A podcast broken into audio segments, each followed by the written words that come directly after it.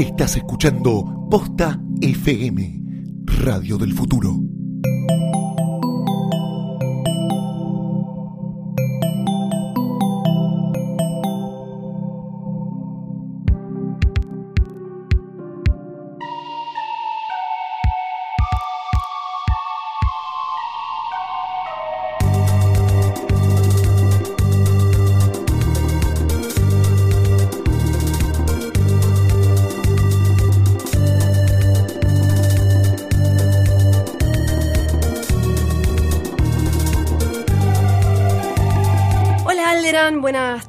Tatooine, ¿cómo va todo? Yavin, esto se llama Es una trampa, el podcast de Star Wars de Posta.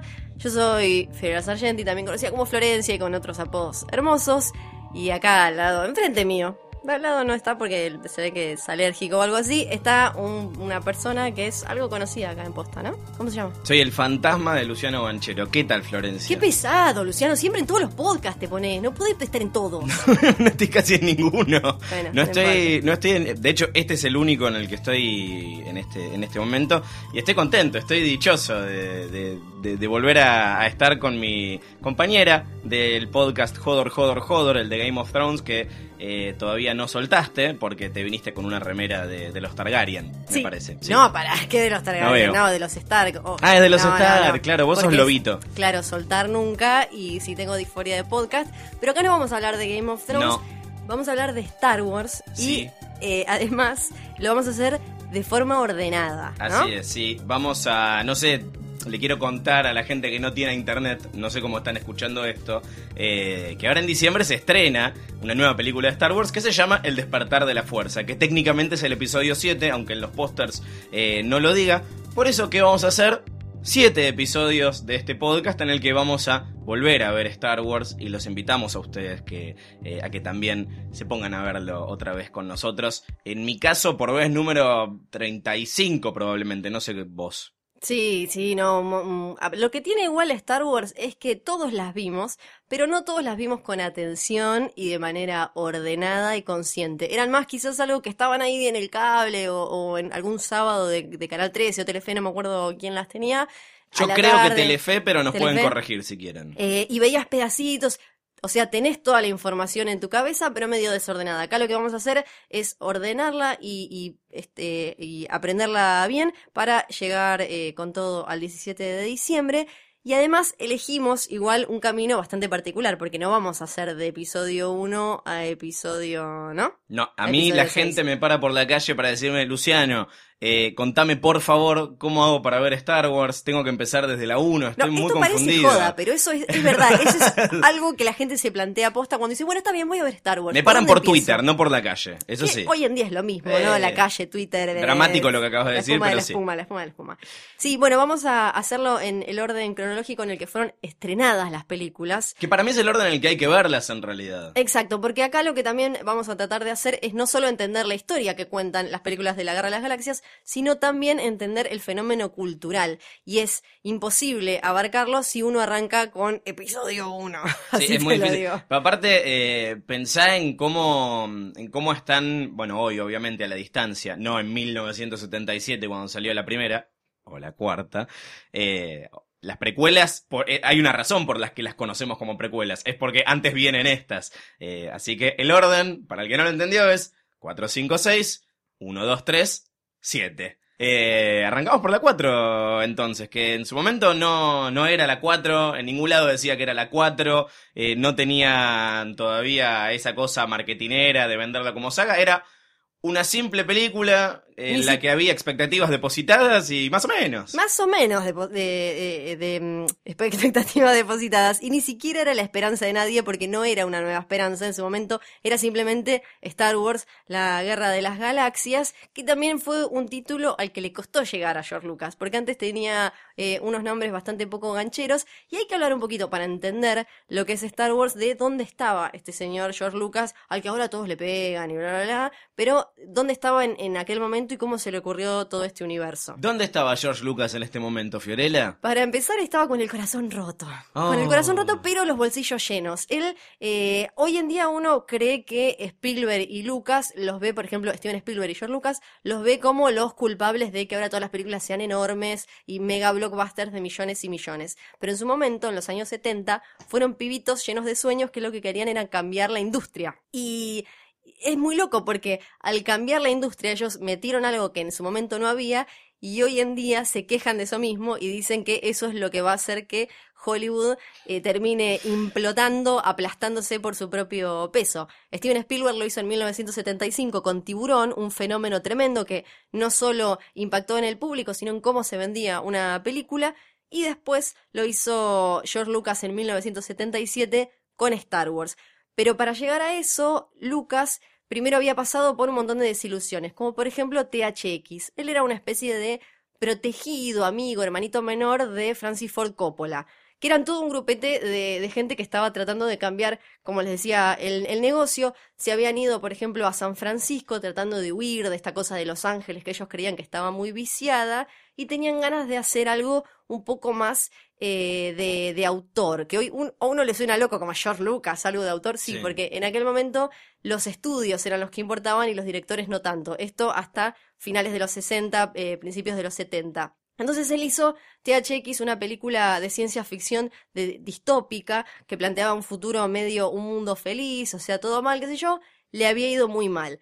Estaba muy desilusionado, después hace American Graffiti, una película bien con el espíritu de, de los autos, la adolescencia yankee, años 50 y demás, y ahí la pega. Entonces ahí tenía una chapita y tenía un ticket para poder ir y decir, pero oiga, bueno, escuchá mi propia, mi, mi, mi nueva idea porque soy el tipo que viene de hacer toda esta plata con American Graffiti. Algo interesante de, de, de- de Lucas y lo que mencionábamos recién de los episodios es que él era muy, muy fan de Flash Gordon y de los seriales que salían en ese momento, viste, los seriales que eh, daban en el, en el cine. eh, antes de, de- no, no una serie como la conocemos hoy. Y esas cosas tenían varios episodios. Por eso cuando él pensó lo que vamos a comentar a continuación, que es la idea de eh, saga con una mitología que abarca un montón de episodios, la base de eso es Flash Gordon, los seriales, por, de ahí vienen los números. De hecho, había un momento en el que él quería hacer Flash Gordon, pero como no pudo, dijo, bueno, ya fue, yo me invento mi propia saga. Claro, tal cual. También quiso hacer John Carter, que después fue una película a la que no le fue muy Eh. bien. ¿Y por qué? Una de las razones por las que no le fue muy bien es que todos, bueno, esto yo ya lo vi en Star Wars y mejor. Claro. Bueno, pero lo loco es que eh, George Lucas quiso comprar algunos de estos derechos, no pudo, entonces lo que hizo fue, como dijiste vos recién, voy a inventar la, el- eh, mi propia aventura. Y ahí hay que aclarar también que en esa época, en, en los 70, después de de mediados de los 70, no había ciencia ficción de este tipo en Hollywood. La, la ciencia ficción que había te mostraba casi siempre un futuro con algún tipo de mensaje de que todo se iba a ir al demonio, al demonio. Ah, Ay, no digo malas palabras. Eh, después era- te censuran, si no. Claro, eran siempre futuros bastante tremendos en los que después de que la sociedad se hubiera mandado muchas cagadas, estaba todo mal. No había aventuras como las que él decía había consumido de chico, que eran casi cuentos de hadas fantásticos en los que la gente tenía grandes misiones, había héroes y demás. Eso no estaba en esa época en el cine, no había verdaderos héroes ni películas así para toda la familia. Él quería meter eso, quería hacer algo así que hoy es muy común, pero en esa época no. Y ahí es donde me parece que no tenemos que ser duros con él porque él no tiene la culpa de que después todos lo hayan copiado. Él quería meter en su momento algo que no había. Él no dijo, hagamos todos lo mismo, que son cosas distintas. Copiado y copiado mal también después. Exacto. Bueno, eh, sugerimos entonces que vean episodio 4. eh, para algunos será la primera vez que la están viendo. Esto no, no requiere ningún tipo de material obligatorio previo más que haber visto la película. Si se pierden algo, nos pueden preguntar de qué están hablando cuando hablan de tal cosa. Eh, pero acá elegimos dos caminos distintos y que creo que son interesantes y que informan mucho a la, manera que tiene George Lucas de eh, ejercer control sobre, sobre la saga. Florencia vio eh, la versión más reciente de- del episodio 4, que es... eh. Blu-ray que salió en 2011. ¿Se acuerdan? La cajita se editó acá, se vendió y todo. Esas que están ultra tocadas porque ya vienen de ediciones y ediciones y ediciones en las que él siempre fue acomodando. Sí. Que eso también tiene que ver con la génesis de Star Wars porque Él tenía, él eh, en, en algún momento tiró una frase que me parece que, es, que está buenísima, que es, yo tenía una buena idea en busca de una historia. O sea, Sí. él decía, bueno, yo quiero hacer una aventura que sea así, asá, pero los detalles fueron como complicándosele y así fue como fue armando esto que cambió mientras la estaban filmando ya. Era- Sí, y, y es- y llega a tal punto la obsesión del que no queda ya un, un registro, eh, al menos disponible para el público, de lo que fue la película original, la que se vio en cines en el, en el 77. No está editada oficialmente de ninguna manera, pero Pero vos viste lo más parecido que hay. encontramos algo que se llama la Despecialized Edition, que eh, es una reconstrucción que hicieron unos fans dementes y hermosos, gracias Internet por tanto. Eh, es una reconstrucción de la versión original con varias fuentes, eh, toman como base algunos cachitos que quedan de la película original y la base de versiones más recientes de, de estos, lo que se conoce como ediciones especiales que salieron cuando cuando un poquito antes de que salieran las, las, las precuelas de las que, bueno, ya hablaremos eventualmente. Otra frase muy interesante de George Lucas que, que, que tiene que ver con esto, él una vez dijo que las películas nunca se terminan, sino que eh, son abandonadas, que, bueno, una vez que terminas de trabajar en una película es como, bueno, listo, hasta ahí, y, y terminó el trabajo sobre eso, y la película se estrenó, y listo. Y él quería cambiar esta concepción de esto. Él dice que el director tiene el derecho de ir y reinventar la película cuantas veces quiera, que no sé si hay algún otro director que se haya obsesionado tanto, Tanto, con, no. con este es más, con él su dice material. que la versión estrenada en cines en 1977 es el 20 o 30% de lo que a él le hubiera gustado ser. O Sí. sea, eh, nada, nada. Con razón después cambió tanto. Sí, eh, y que no cambia solamente que hay mejores efectos especiales y demás, sino cosas que alteran a la historia de los personajes. Pero bueno, me parece que nos estamos adelantando. Vos viste los Blu-rays, yo vi lo más parecido a la versión original que hay. Y esto se nota desde el comienzo, en el famoso scroll inicial que aparece después de eh, la marchita que originalmente era de Fox, eh, que precedía a el hace mucho tiempo en una galaxia muy lejana, que es el scroll inicial de texto que eh, en el 77, cuando se estrenó en el cine, no decía episodio 4, Una Nueva Esperanza, sino que como decía recién, directamente arrancaba después eh, contando que eh, es un tiempo de guerra civil y demás después del el logo de Star Wars. Que ya eso era bastante loco porque era tirarle un montón de información al público de golpe que ahora todos lo naturalizamos, pero si te pones a analizarla, bueno, después ya lo vamos a ver en episodio Sí. 1. Es un montón de información que te tiran de golpe. Incluso, en un primer momento, él había puesto más texto ahí Sí. y ya era una ridiculez. y cuando se la muestra por primera vez a sus amigos, que eran una pandilla muy loca que incluía a Brian De Palma y Steven Spielberg y John Milius, por ejemplo, ¿Qué le dicen? Bueno, primero que le dijeron que la película era una, era una basura, pero una de las cosas más importantes que le dijo sobre todo Brian De Palma es el texto es muy largo, hermano, muy largo. Se te duermen a los cinco segundos y lo ayudaron a editarlo para que no fuera tan complejo. Bueno, de hecho, él eligió empezar con el, con el episodio 4 porque después de tratar de vender, no es que le, le fue con Star Wars a una compañía y le dijeron que sí inmediatamente, sino que eh, le fue metiendo cambios para que se la terminaran aceptando. Y cuando él presentó todo el choclazo gigante que era la saga, le dijeron, no gusta más esta parte y terminó arrancando por esto que teóricamente sería el medio, la historia de Luke Skywalker, esta guerra civil interplanetaria entre la Alianza Rebelde y el Imperio Galáctico que se describe en, en ese texto inicial. Exacto, porque él lo que dice es que siempre tuvo, eh, si bien después le dijeron como, eh, Ladri, no habías pensado en las secuelas, él se justifica y dice, yo siempre fui sacando información que supe que la iba a, querer contar más adelante. Y igual si uno ve hoy la película, tiene mucho sentido haber arrancado por ahí, porque el, el abanico de personajes es ideal y si lo pensás en la época es increíble. Tenemos, por ejemplo, al pibito este, Luke Skywalker. Este pibito, el pibito, sí. el pibito, El cuyo nombre fue cambiando, el granjerito, que fue Mina, se llamó Starkiller, cualquier cosa, pero era un granjerito que de golpe descubría que era una especie de elegido, de, de que tenía una herencia tremenda y que su de, de su de su accionar dependía un poco el destino de la galaxia, ¿no? Después tenés el viejo maestro Obi-Wan o Ben Kenobi, el maestro del disfraz. Porque- no, no soy Obi-Wan, soy Ben Kenobi, Claro. hermoso, hermoso. Una princesa, una princesa rebelde, el canchero, Han Solo, bichitos simpáticos, Arturito, que es una de las, una, que es tremendo, es un personaje tremendo. Le vamos a decir Arturito. Arturito. No importa. no, yo le voy a decir Arturito, discúlpame, discúlpame. Yo Si quieren decirle Arturito, como No. le dice Sí, C-3PO, no, lo no, pueden no. hacer. Acá es Arturito, para mí, que es el corazón de, de la saga, para mí. Porque sos fan de los enanos, en realidad. Sí, básicamente, pero lo Pero- hablamos en otro momento. Eso mejor.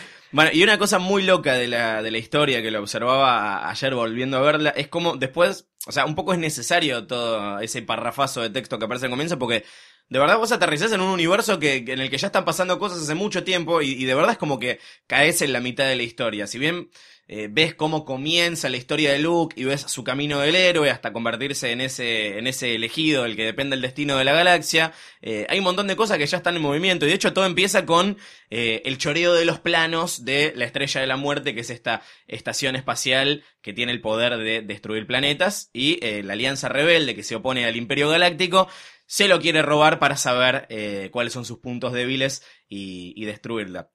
Que de hecho es interesante y tal vez nos estamos adelantando un par de años, de hecho, de, de hecho, de hecho, eh, con ese mini párrafo que hay al comienzo que habla de los planes de la Estrella de la Muerte, eh, lo tomaron como base para hacer una de las películas que, que vienen pronto, que es Rogue One, que es la historia de cómo consiguieron esos planes. Claro, tal cual, exacto, sí, sí, sí. Eh, pero bueno, es a- tal vez adelantarnos demasiado.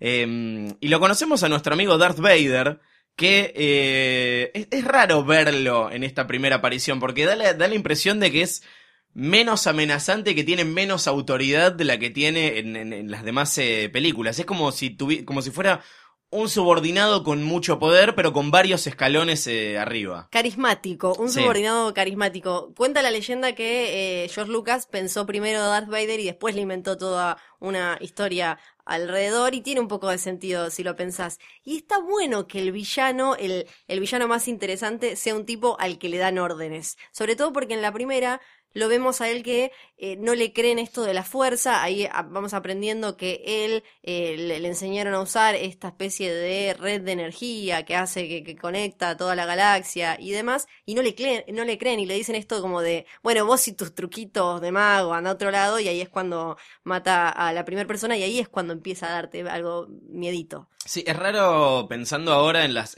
cosas que, vimos de- del despertar de la fuerza en los trailers, en los que pasaron 30 años entre el 6 y el, y el 7, y como que la gente ya se olvidó de lo que, de- te da esa impresión, ¿no? De que todo pasó a ser una fábula, una leyenda. Acá la gente ya se olvidó de los Jedis y de la fuerza, tiene pasa lo mismo. Exacto, cuando salió el tráiler del despertar de la fuerza, muchos notaron eso, pero acá pasaron 20 años y pasó exactamente lo mismo porque eh, a Luke no tenía casi ni idea, no había escuchado hablar No hay de- internet. No, no, no tienen Google para. No tienen Forcebook. Jedi, No, entonces eh, se está complicando. O sea que tiene sentido esto. Y ahí me parece que entra otra decisión eh, muy pilla de George Lucas, que es que él decidió hacer una película de ciencia ficción distinta a las de la época, desde la estética también. Sí. En esa época las películas, como decíamos antes, mostraban un futuro y en general eran brillosas, blancas, poco accesibles y demás. Y una de las primeras cosas que él planteó es que quería que fuera como un futuro usado, Sí. que todo se viera gastado, que todo se viera vivido.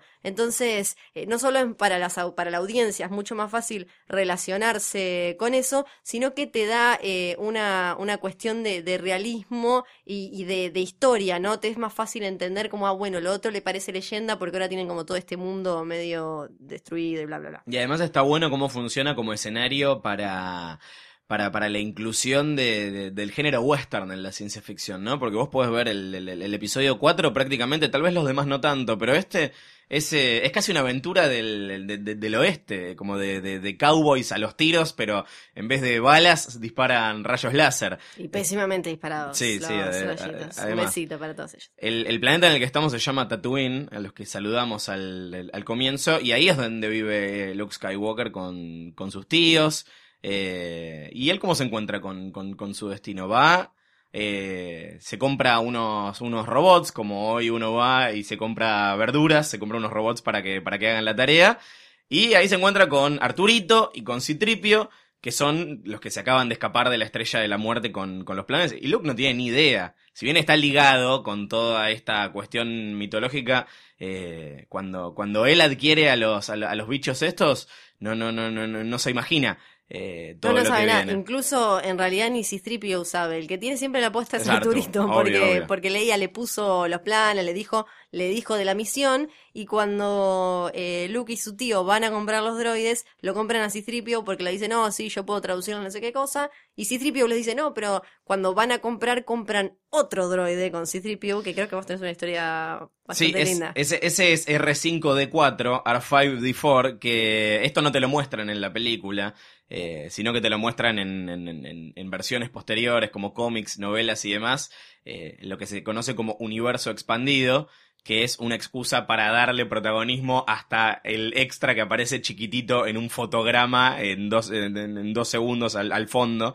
eh, Y que generó uno de los grandes males, ¿no? Del fandom Sí. actual, que es buscarle justificación a cada cosa con una teoría que no, no vemos. Bueno, R5D4 es el, el, el- el androide que se van a comprar, pero al final tiene una tiene un chispazo, deja de funcionar y se terminan llevando a Arturito.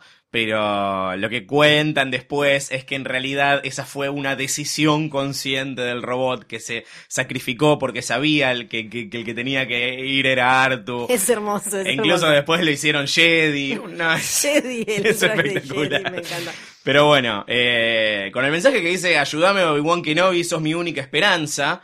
Eh, Luke dice, Obi-Wan, no será el viejo Ben, el maestro del Tiene el disfraz. mismo apellido, claro. como- Eh, pero bueno, nada, qué sé yo, capaz que era un... Kenobi Sí, era un apellido como Pérez. Claro, en era común. Pero, y ahí es cuando empiezan las cosas, eh, las cuestiones de canon que después con las nuevas películas empezaron a hacer ruido. Porque, por ejemplo, ahí su tío, su tío Owen, Owen, sí. le dice, no, no, ese, no, eh, Obi-Wan Kenobi murió hace mucho tiempo, no sé cuándo. No, y le dice, y le dice algo del padre, no, tu padre no quería que supieras nada de eso, y en realidad le estaría mintiendo, o sea, lo que uno tiene que explicarse a sí mismo es, no, le está mintiendo porque nunca hablaron Owen y, y Anakin Skywalker del futuro de Luke Skywalker.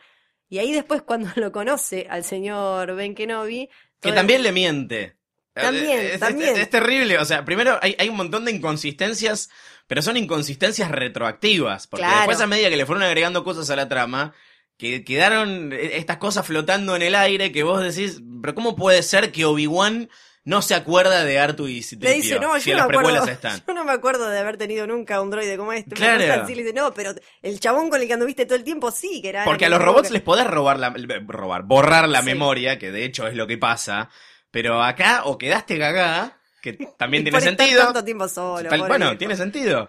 Eh, pero también le miente a Luke deliberadamente sobre el padre. O sea, la versión que le cuenta es que el papá de Luke era un caballero Jedi, que es cierto, que había pele- peleado en las Clone Wars, de las que ya Sí. hablaremos en un par de episodios, que es cierto, pero que Darth Vader era un Jedi que había traicionado y matado a su padre, que vos lo podés leer Sí, como una podés- interpretación. Exacto, te lo puedes justificar como Pero bueno. no. En realidad era Anakin Skywalker hasta que se pasó al otro lado de la No, fuerza. no, señor. Entonces, su No. lado oscuro traicionó a su lado luminoso. Yo De te lo explico manera. así, yo te lo explico así. Y ahí se da algo hermoso también, esto que hablábamos de las incons- inconsistencias retroactivas, que Obi-Wan le da a Luke el sable láser de su papá, le dice, este era el lightsaber de tu papá, qué sé yo.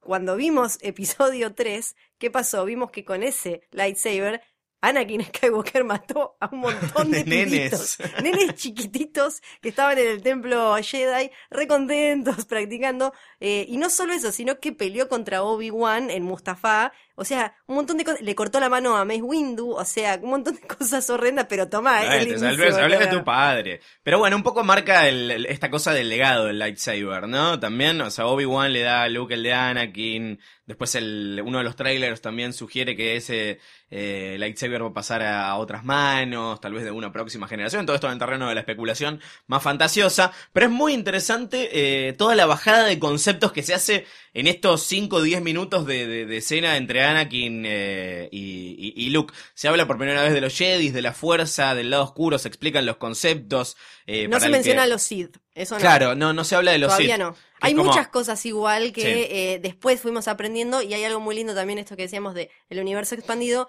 cosas que en la película pasan dos segundos que después terminan teniendo nombre y un peso y demás, pero que si uno solo ve eh, A New Hope, Una Nueva Esperanza, no pasa nada, son No. dos segundos. nada más. Eh, y para el que no lo entendió muy bien, en realidad no sabe de qué estamos hablando. eh, los Jedi son los buenos y los Sith son los malos. ¿De qué depende esto?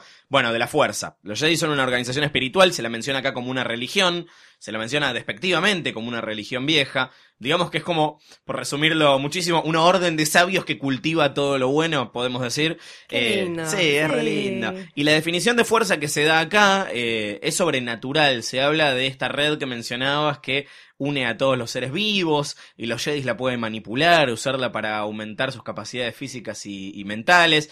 Esto después obviamente cambia y no es tan sobrenatural. Claro, hasta ahí era medio New Sí. Age y después intentan darle una, una vuelta cosa científica. científica. Bueno, signo de los tiempos también, pero bueno, después ya lo vamos a ver.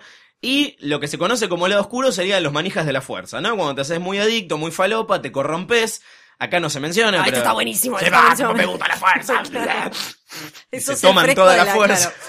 claro. El fresco de la fuerza, básicamente. El fresco de la fuerza son los Sith, los amos del lado Exacto. oscuro, los que usan la fuerza eh, para el mal. Igual, investigando un poco, encontré que la primera mención de los Sith es, eh, es contemporánea, se menciona en, en- en la novela eh, que se hizo sobre la, la- la película, que se la atribuye a, a George Lucas, como si hubiera escrito en la novela, pero no la escribió Pero él. no. Eh, Bueno, ahí, porque- ahí se menciona a los Sith. Porque para tratar de vender bien la idea a Fox y todo, George Lucas ya se había movido un montón. Por ejemplo, Star Wars se presentó antes de que estuviera la película en Comic Con, allá Sí. hace miles de miles de años.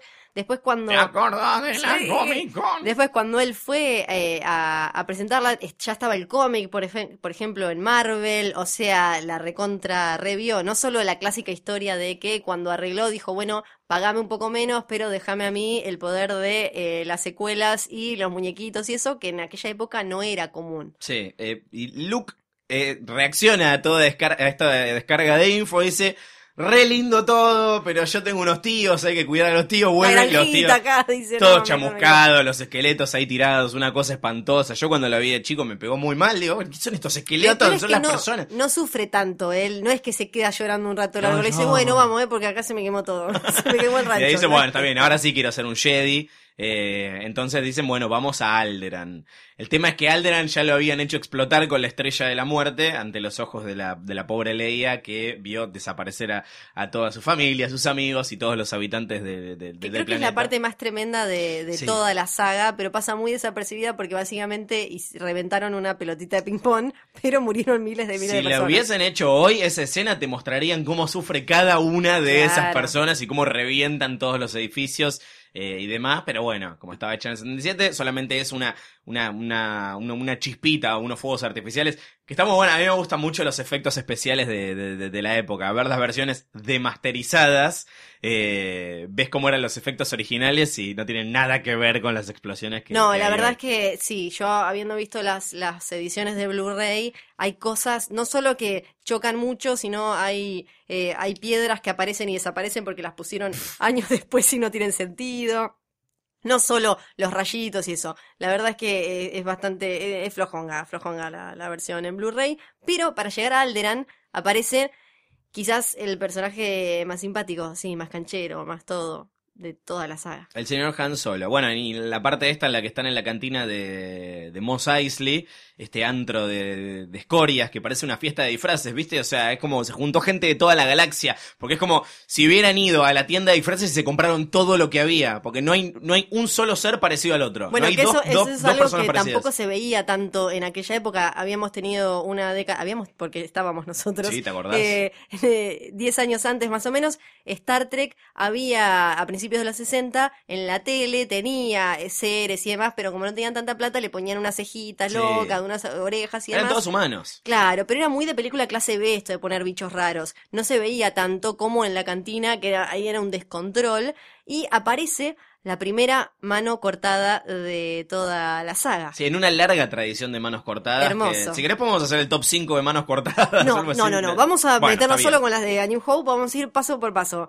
Eh, acá, bueno, primero tenemos el brazo de C-3PO, que, es, que queda ahí tirado cuando luchan en Tatooine con la, la gente de las arenas, la Sand People. Sí. Pero no es un brazo de un droide, así que tanto no Ni lo cuenta. sintió. Pero cuando están en la cantina, porque como tenían que pasar desapercibidos, uno pelea contra Luke y Obi-Wan, Ben Kenobi, para defenderlo, ¿qué hace? Le corta el brazo al tipo, saca Porque el es lo sable. que hacen los Jedis. Claro, aparte saca el sable en el medio del bar, en el medio de un descontrol, y ahí tenemos la primera mano cortada. Eh, lo que tenemos ahí también es la primera polémica respecto de eh, qué significan los cambios eh, de George Lucas para la historia y para los personajes. Porque sí, ahí conocen a Han Solo y a Chewbacca, que aparece antes de, de- de Han hablando, como puede, con Obi-Wan, que evidentemente habla Wookiee.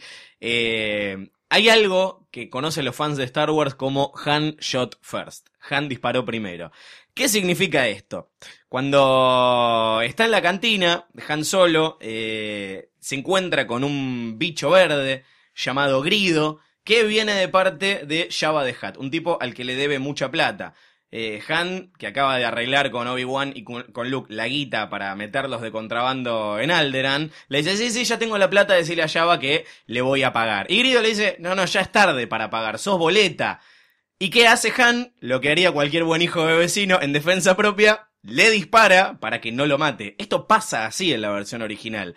El tema es que en las posteriores versiones, además de meterle cambios a los efectos especiales, lo que hizo George Lucas fue decir, no, bueno, me parece que eh, esto no es lo que haría un héroe, y, y- cambió toda la escena para, de manera tal que parezca que Grido le disparó primero y Han respondió con otro disparo. Algo que si ves esta versión, claramente no es así. No, y aparte hay diferentes versiones del grido disparó primero también. Hay unas que tienen más cuadros, unas que tienen menos cuadros, pero hay algo que no sé por qué ignora George Lucas al, al editar esto y al decir eh, no es algo que haría un héroe, que es que los personajes tienen que tener un arco, tienen que transitar un camino y ir cambiando su forma de ser en una película, si no es un bodrio y em- el tipo empieza y termina igual. Entonces, si al principio lo vemos a Han Solo como un tipo egoísta que anda por ahí sobreviviendo como puede con su amigo, que es lo único que tiene, y qué sé yo, tiene sentido que vayamos viendo cómo él se va humanizando y va generando vínculos con la gente y demás. Si ya el toque cuando recién arranca es un tipazo, es re bueno qué sé yo, no tiene sentido porque no, no transitó nada. Sí, la- el, camino pierde la gracia. o sea, Entonces- se pierde el camino directamente. Claro, así como hizo, metió cambios giles como ruidos y demás, o como, no sé, meter a Boba Fett y Java en A New Hope que no estaban y demás, que son como para, bueno, meter personajes eh, que, que- que ya la- la- el público compró y demás. Este me parece que sí es importante porque tiene que ver con el desarrollo del personaje. Sí, eh, igual Lucas insiste en que Grido siempre disparó, pero bueno, nada, dejémoslo, ya está, no, le- No, no. no importa, Jorge no importa. Jorge no. Eh, una vez que consiguen que, que Han eh, y Chewie lo lleven a Alderan, ¿de qué se dan cuenta? De que no hay más Alderan en realidad, eh, y terminan siendo atraídos por la estrella de la muerte, donde se encuentran con Leia por un lado y la, rescatan heroicamente, pero también se encuentran por primera vez con Darth Vader. Que cuando Obi-Wan se encuentra finalmente con, con Darth Vader, su antiguo aliado, al que en un momento le dice, ¿qué haces Darth? Más o menos, como si Darth fuera el nombre. Ahí tenés otra inconsistencia. Después se, se termina determinando que Darth es un título, tipo, no sé, Sir, eh, el nombre de él es Vader. Eh, eh, se, se muere. Se muere, se deja morir de una manera rarísima.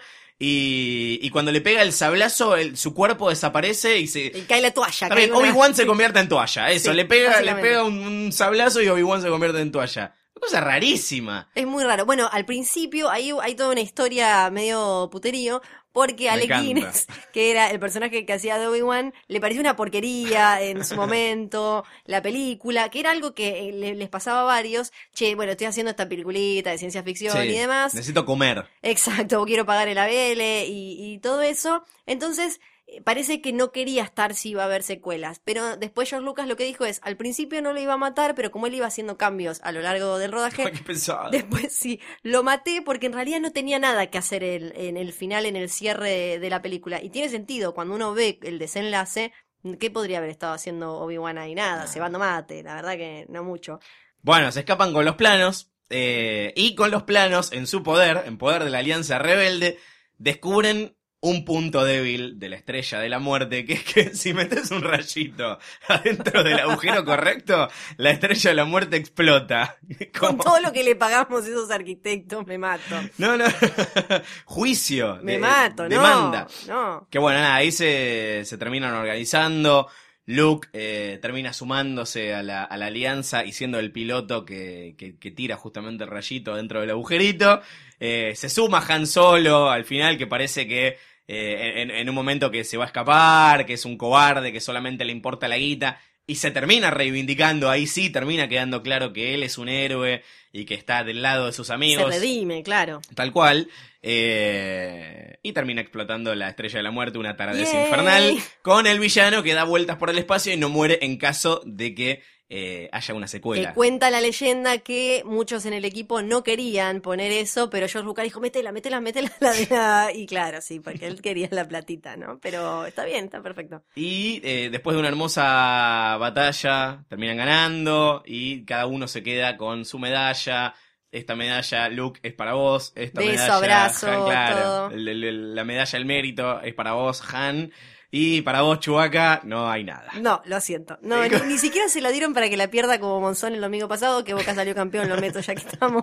No sé cuándo lo van a escuchar. Está rompiendo la temporalidad del podcast, pero Sí, está bien. Pero no importa. Eh, no hay medalla para Chubaca. ¿Por No. qué? ¿Es, es alguna especie de. Esto, esto es lo que pasa cuando ves demasiadas veces una película. Te empezás a preguntar por qué cada mínima pavada, por qué no le dieron una medalla a Chewbacca. Igual queda bastante evidente. Se habló mucho a lo largo de los años de la medalla que falta de Chewbacca, pero por ejemplo Peter Mayhew, que es el señor que está dentro del traje peludo, dijo que probablemente haya sido porque la verdad que no, no tenían ni 2,50 y que hacer una medalla para Chewbacca era mucha plata, porque era, era Sí. tenía que ser más grande y todo. Y que además iba a quedar medio ridículo porque em, Carrie Fisher no llegaba a ponérsela, entonces hubieran tenido que resolver eso. Después igual salió un cómic que se, se llamó The Day After the Death Star, o sea, el día después de la Death Star, es como Para si fuera como- sí, para en la que decían, no, sí, se la dimos, pero se la dimos después, no se vio.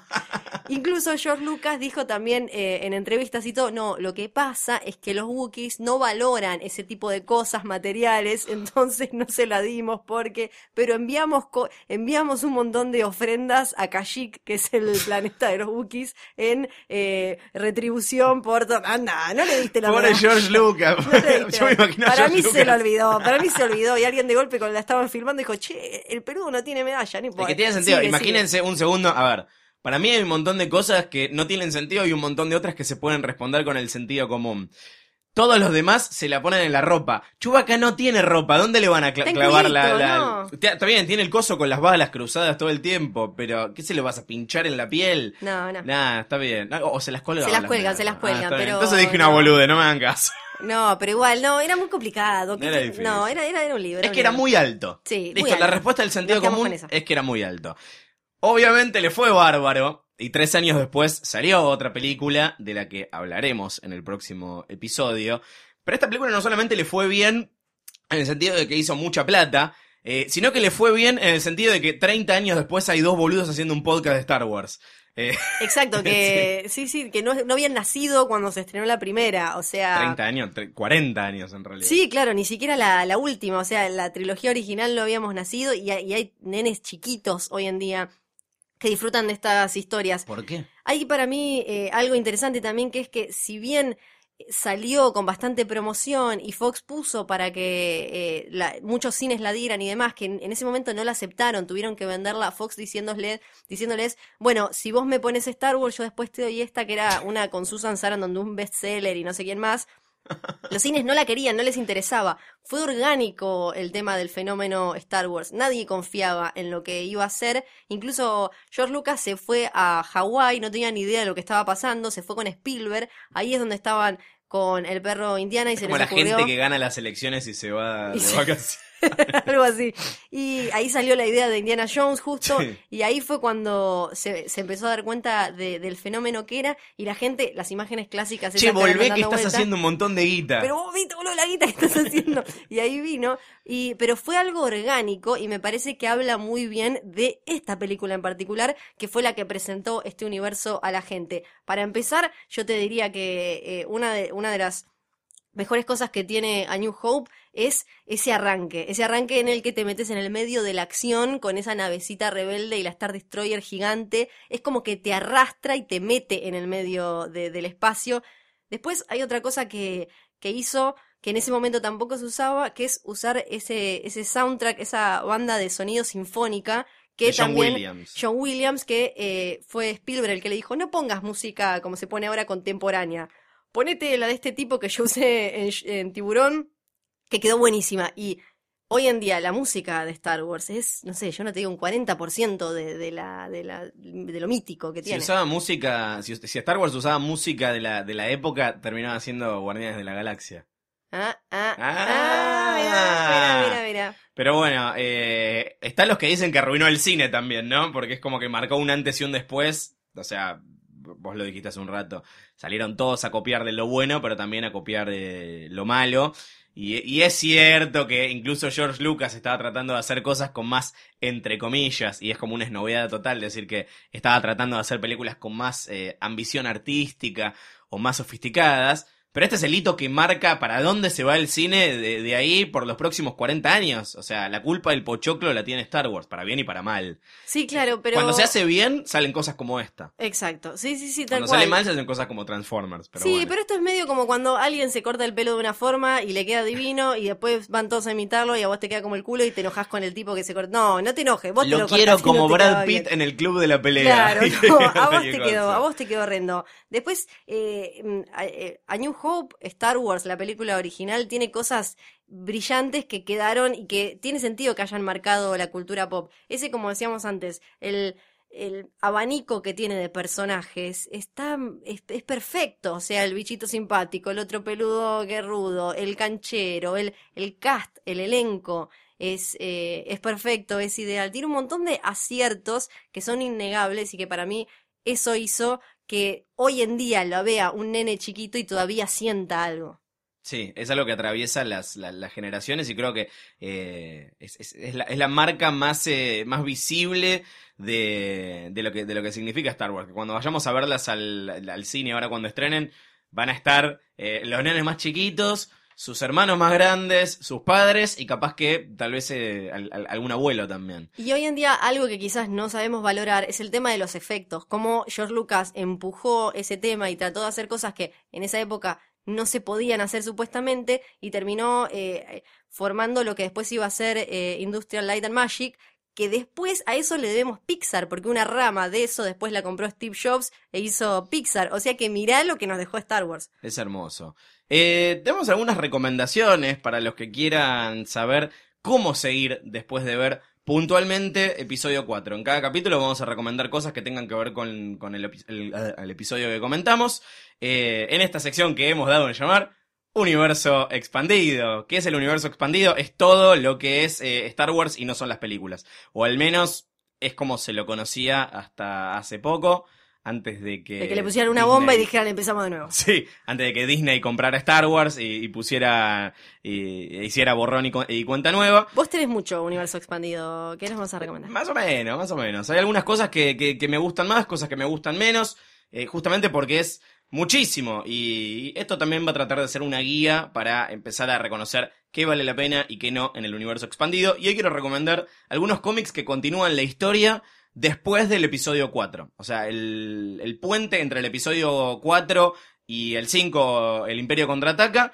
Si quieren, esta semana, esperando, o, o cuando sea que estén escuchando esto, eh, entre películas pueden leer algunos cómics que son muy interesantes, unos publicados por una editorial que se llama Dark Horse, que después perdió los derechos de, de- de publicación de esto, Oh. pero, sí, que por muchos, muchos años publicó un montón de cómics de Star Wars. Eh, este es uno de los últimos que salió. Se- la serie se llamaba simplemente Star Wars, contaba historias después del episodio 4, lo escribió un guionista que es muy interesante, se llama Brian Wood, que hoy también está trabajando para Marvel. eh, y esto está recopilado en castellano, tiene una edición argentina de la editorial Omnipress, tiene unas tapas espectaculares que las hace un ilustrador que se llama Alex Ross. Los más comiqueros lo tendrán por la serie Kingdom Come, que está toda pintada por él, y es una cosa espectacular. Lo tienen que ver porque es, eh, es una continuación que ya no es parte del canon, no es considerada oficial, sino que es parte de las leyendas Pero de, es una de linda Star Wars, aventura. pero es una linda aventura. Si quieren leer cosas que sí son consideradas oficiales después de episodio 4, pueden leer los cómics que empezó a sacar Marvel después de la compra de Disney. Eh, es una serie que está saliendo ahora y que como es de Marvel muy probablemente eh, pronto la edite Omnipress, si quieren esperar para leerla en, castellano. Le escribe un guionista muy bueno que se llama Jason Aaron, que hizo unos cómics independientes muy interesantes, como por ejemplo Scalped, eh, y ahora está haciendo uno que se llama, creo que es Southern Bastards. Es, eh, de hecho, ahora hay, hay una serie que es solamente de Leia. Eh, hay una serie Bueno, que podemos también está hablar más adelante. solamente porque, por Darth Vader. Claro, ahora hay un montón de series eh, individuales, podemos comentarlas. Sí, le en inventan, le inventan una esposa a, a Han Solo también. Eso no entonces me gusta, tiene, no estoy de acuerdo. Bueno, pero tiene como pequeñas cositas que le van agregando al, al, al- al canon desde, desde los cómics. Los curiosos también pueden leer los cómics que publicó Marvel, que comentabas hace un rato en su, en su momento, que son, por un lado, la adaptación de la película, que salió al mismo tiempo que la película o incluso antes, y que cuando se estrenó la película y los cómics tenían que seguir saliendo, se pusieron a inventar historias ambientadas en el universo de Star Wars. Son cómics del 70, entonces capaz que no se bancan tanto el paso del tiempo. Eh, Pero, ahora igual en, en la reedición de creo que fue este año Sí. está, está como acomodado a los ojos. Nada, actuales. se deja leer, Sí. se deja leer como curiosidad garpa. Y por otro lado, quiero recomendar... ¿Qué más? ¿Qué más? Para los que les interese la obsesión de George Lucas por los cambios, hay un documental eh, que tiene cinco años que se llama The People vs. George Lucas. La gente eh, en contra de George Lucas que habla, entre otras cosas, eh, de una parte del fandom que dice que George Lucas se cagó en su propia saga y la, la arruinó con todos los cambios que les metió y después las precuelas. Es gente que está en contra de todo es lo que esta relación amor-odio, ¿no? Que tienes como, Sí. eh, soy devoto de lo que vos creaste, pero a la vez te odio porque vos lo arruinaste. Es muy Sí. raro, muy para terapia, ¿eh? El tema de el fan de Star Wars con George Lucas. Eh, deberían, hay muchos que deberían hacer terapia. Ahí Por está favor, el Star Wars es una, es una, eh, una cosa que inspira fanatismo sano y fanatismo enfermizo, pero bueno, este es un, documental muy interesante que va a tener secuela este año. Fin de año sale el episodio 2 de People vs. George Lucas, eh, contando todo lo que pasó después, porque en esos cinco años eh, Disney compró Star Wars y, y demás. Pasaron cosas. Pasaron cosas. ¿Qué les podemos prometer para la semana que viene? Regalos. ¡Regalos! Sí, vamos a tener regalos. Acá tienen que escribirnos a es una trampa arroba posta.fm. Bancame que lo registro. es una trampa arroba posta punto fm. Listo. Eh, Bien. se pueden quedar con muy mágicos y maravillosos premios que ya les contaremos de qué se trata. Sí, todos de Star Wars, obvio. Tampoco somos tan No, bueno. le vamos a andar regalando. vamos a dar los que sobraron de Game of Thrones. claro, una remera de los Stark. Pero nos tienen que contestar, tenemos una hermosa consigna para darles sobre uno de los temas centrales de esta primera película, que es el tema de si Han disparó primero o no. Lo que queremos saber es qué opinan y si les parece que es una pelotudez atroz que tenemos que soltar y, y acatar lo que diga George Lucas, o si realmente es importante dilucidar quién disparó primero y por qué deberíamos elegir tal o cual versión. Sí, no manden un mail diciendo Han disparó primero, Luciano de Villa Crespo, porque no se trata de eso. El mejor argumento a favor o en contra va a ser el que gane. Así que pónganse creativos y, y manden a eso una trampa arroba posta punto fm. Y también, si no, nos pueden escribir eh, por Twitter, arroba Luciano Manchero, arroba Fio Sargenti, hashtag es una trampa, y ahí nos pueden decir lo que quieran. ¿o Sí, eh, Twitter arroba posta FM, nos pueden escuchar en posta.fm, nos pueden escuchar en iTunes, en la aplicación de posta, en la aplicación de podcast que usen siempre, nos pueden escuchar donde sea. Estamos en todos lados y somos re fáciles y amorosos. Sí, somos muy amorosos y eh, todavía no lo, no lo nombramos porque falta para que aparezca, pero me parece que hay que mencionar, esto es podcast, es audio nomás, que tenemos acá una imagen de El Padrino, un muñequito original del Padrino. De Vito Corleone. Sí, exacto. Es una trampa que es el señor Akbar, lo tenemos acá, le vamos a sacar una fotito y nos va a estar acompañando It's a trap. todas estas semanas, porque esto recién arranca, va a haber un episodio de Es una trampa por película y uno final en el que vamos a hacer como una especie de raconto de lo que está pasando ahora en el universo de Star Wars y de lo que se viene en episodio 7, El despertar de la fuerza, que se estrena el 17 de diciembre y que para eso estamos acá. Manden mails, hagan la tarea, vean las 5 para la próxima y después escuchen el siguiente episodio de Es una trampa. Gracias, Florencia. No, gracias a vos, Luciano. ¿Y qué tenemos que decir la frase? Y yo creo que habría que decirle, sí. Sí, decile vos. Bueno, que la fuerza te acompañe.